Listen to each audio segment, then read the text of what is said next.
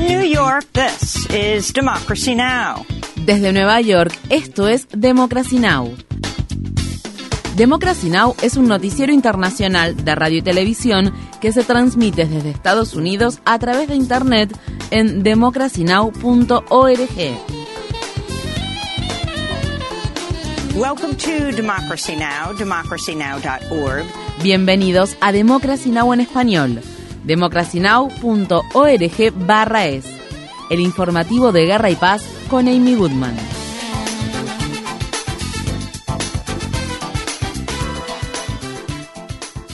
La crisis humanitaria en Gaza continúa agravándose a medida que Israel prosigue por sexto día consecutivo su ofensiva militar con bombardeos aéreos y de artillería en el asediado territorio palestino y reduce barrios enteros a escombros. El Ministerio de Salud de Gaza afirma que los ataques israelíes han matado a más de 1.350 palestinos y que más de 6.000 han resultado heridos. Entre los muertos hay más de 320 niños y niñas. Las personas sobrevivientes buscan sus pertenencias perdidas y alimentos entre los escombros de sus viviendas. Salimos de nuestras casas pensando que íbamos a volver en una hora. Dejamos nuestras pertenencias, dinero, comida y todo lo que teníamos. Ahora 50 personas se encuentran sin hogar, sin acceso a alimentos, bebida, agua o electricidad. No sé cómo vamos a proporcionarles comida a nuestros hijos. Estoy buscando restos de lentejas y arroz entre los escombros, aunque sea un poco, para darles a mis hijos. El ministro de Energía de Israel afirmó que no se permitirá el ingreso a Gaza de recursos esenciales ni de ayuda humanitaria, incluida el agua, hasta que la organización jamás libere a los rehenes que tomó en el ataque del sábado. La advertencia del ministro israelí se produjo después de que la única central eléctrica de Gaza se quedara sin combustible, lo que sumió al enclave palestino en la oscuridad. El Comité Internacional de la Cruz Roja advirtió en un comunicado, si Gaza se queda sin electricidad, los hospitales se quedan sin energía, lo que pone en riesgo la supervivencia de los recién nacidos que están en incubadoras y de los pacientes de edad avanzada que dependen de suministros de oxígeno. Las diálisis renales dejan de realizarse y no se pueden tomar radiografías. Sin electricidad, los hospitales podrían convertirse en morgues. La Agencia de la ONU para los Refugiados Palestinos informa que al menos 340.000 palestinos han tenido que abandonar sus hogares en toda la franja de Gaza. La agencia también reporta que desde el sábado los ataques israelíes han causado la muerte de nueve miembros del personal de la ONU y que los bombardeos han ocasionado daños en 18 escuelas que están siendo utilizadas como refugios improvisados. La sede de esa agencia de la ONU en la ciudad de Gaza también resultó dañada por un ataque israelí. En Israel, el número de muertos a causa del ataque sorpresa de la organización Hamas ha alcanzado los 1.300, mientras que la cifra de heridos asciende a 3.300.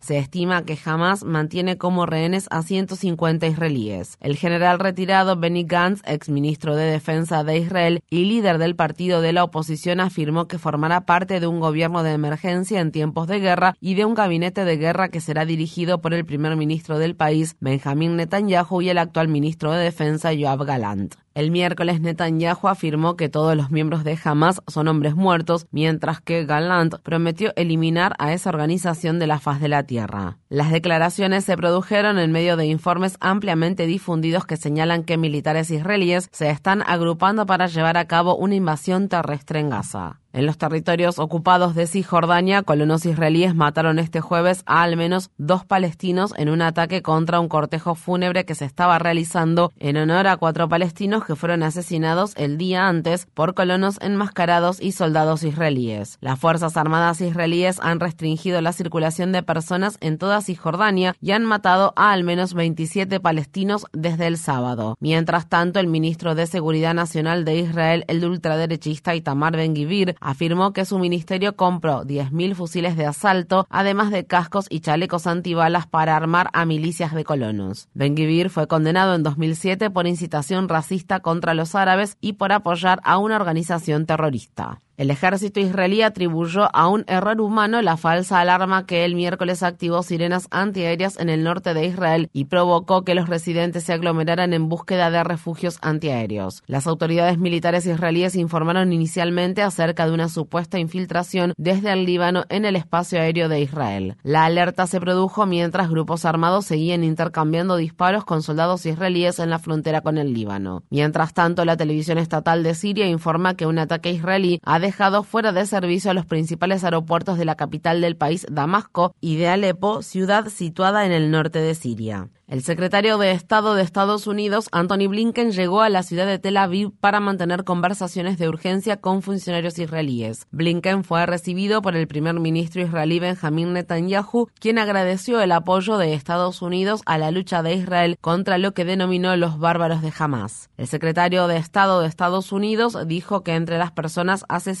por la organización Hamas hay 25 ciudadanos estadounidenses. Estados Unidos ha prometido seguir apoyando a Israel con ayuda y equipamiento militar y ha advertido a Irán que tenga cuidado. Algunos informes han vinculado a Irán con los ataques de Hamas en Israel. En Estados Unidos, algunos republicanos han pedido la aniquilación total de Gaza. Estas fueron las palabras expresadas por el senador del estado de Carolina del Sur, Lindsey Graham.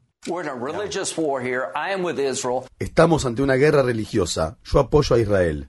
Que hagan lo que sea necesario para defenderse. Que arrasen el lugar. La organización Voz Judía por la Paz instó a Estados Unidos a pedir moderación a Israel y escribió al respecto. Estados Unidos debe tomar medidas inmediatas para reducir la escalada y evitar más pérdidas de vidas en lugar de contribuir a la violencia mediante el envío de más armas a Israel. Solo hay una forma de acabar con los actos de violencia y esa es abordar las causas de raíz que son los 75 años de ocupación militar y apartheid por parte de Israel. Debemos poner fin a la complicidad de Estados Unidos en esta opresión sistémica.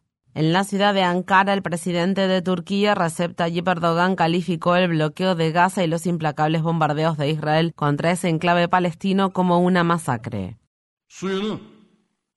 Interrumpir el suministro de agua y electricidad, bloquear las entradas y salidas de una ciudad, demoler su infraestructura, destruir los lugares de culto desde mezquitas hasta iglesias, así como escuelas, impedir que las personas satisfagan sus necesidades más básicas y bombardear viviendas donde residen civiles. En otras palabras, emplear métodos vergonzosos para gestionar un conflicto no constituye una guerra, sino una masacre.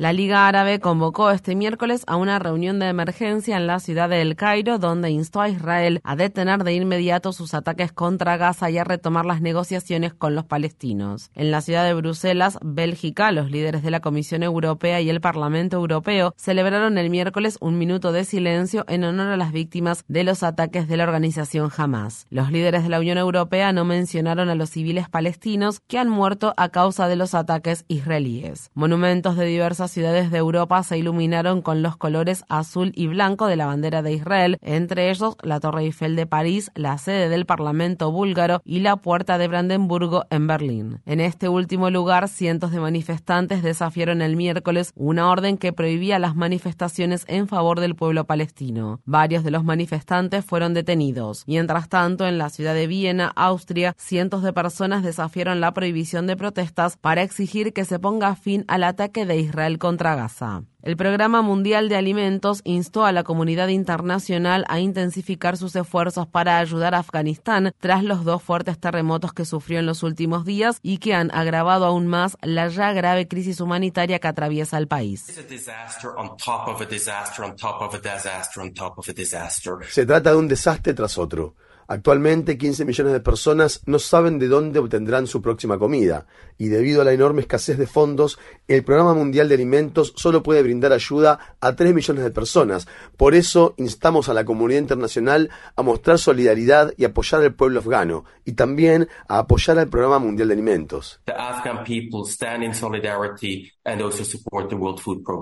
La financiación internacional al programa de la ONU ha disminuido de manera constante luego de que los talibanes tomaran el control de Afganistán hace dos años. Estados Unidos ha congelado miles de millones de dólares de activos pertenecientes a Afganistán en Nueva York. La ONU y otras organizaciones también se han visto afectadas por la orden del gobierno talibán que prohíbe que las mujeres trabajen en organizaciones de ayuda humanitaria. Los legisladores republicanos han nominado a Steve Scalise, líder de la mayoría republicana en la Cámara de Representantes de Estados Unidos, como el próximo presidente de dicha Cámara Baja en sustitución de Kevin McCarthy, quien fue destituido la semana pasada. Sin embargo, Scalise no parece tener el apoyo suficiente para obtener los 217 votos que se necesitan para ocupar ese puesto. Varios republicanos han dicho que votarán por el congresista del estado de Ohio, Jim Jordan, otro de los candidatos, o por Kevin McCarthy. Cuando era legislador estatal en Luisiana, Steve Scalise habló como orador invitado en un grupo supremacista blanco.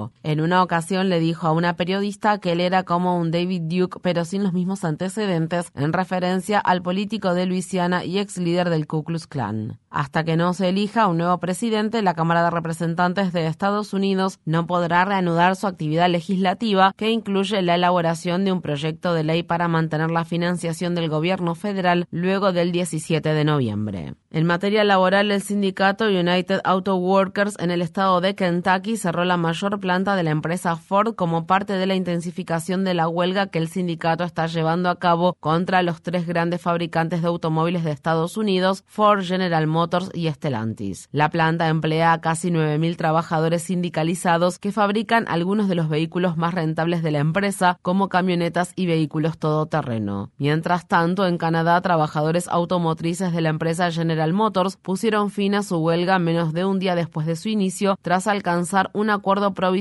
sobre salarios y pensiones. La aclamada escritora y activista india Arundhati Roy podría ser llevada a juicio en India por un discurso que pronunció en 2010 sobre Cachemira, una región en disputa que ha sido ocupada militarmente. Ese año se presentó por primera vez una denuncia penal contra Roy en la que se la acusó de abogar por la secesión de Cachemira de la India. Cachemira está gobernada parcialmente por India y Pakistán, pero ambos países reclaman la soberanía total del territorio. Según se informa, un alto funcionario de Nueva Delhi aprobó que el caso contra Roy siguiera adelante después de 13 años. Las otras dos personas coacusadas en la causa han muerto. Muchas personas de todo el mundo han salido en defensa de Roy y han afirmado que esto constituye un intento de silenciarla a ella y a otras personas que critican al primer ministro indio de extrema derecha Narendra Modi. Roy asistió recientemente a una manifestación que se realizó en Nueva Delhi en respuesta a las redadas policiales coordinadas que se llevaron a cabo en los hogares y oficinas de decenas de destacados periodistas indios. Infórmate bien. Visita nuestra página web democracynow.org/es. Síguenos por las redes sociales de Facebook, Twitter, YouTube y SoundCloud por Democracy Now! es.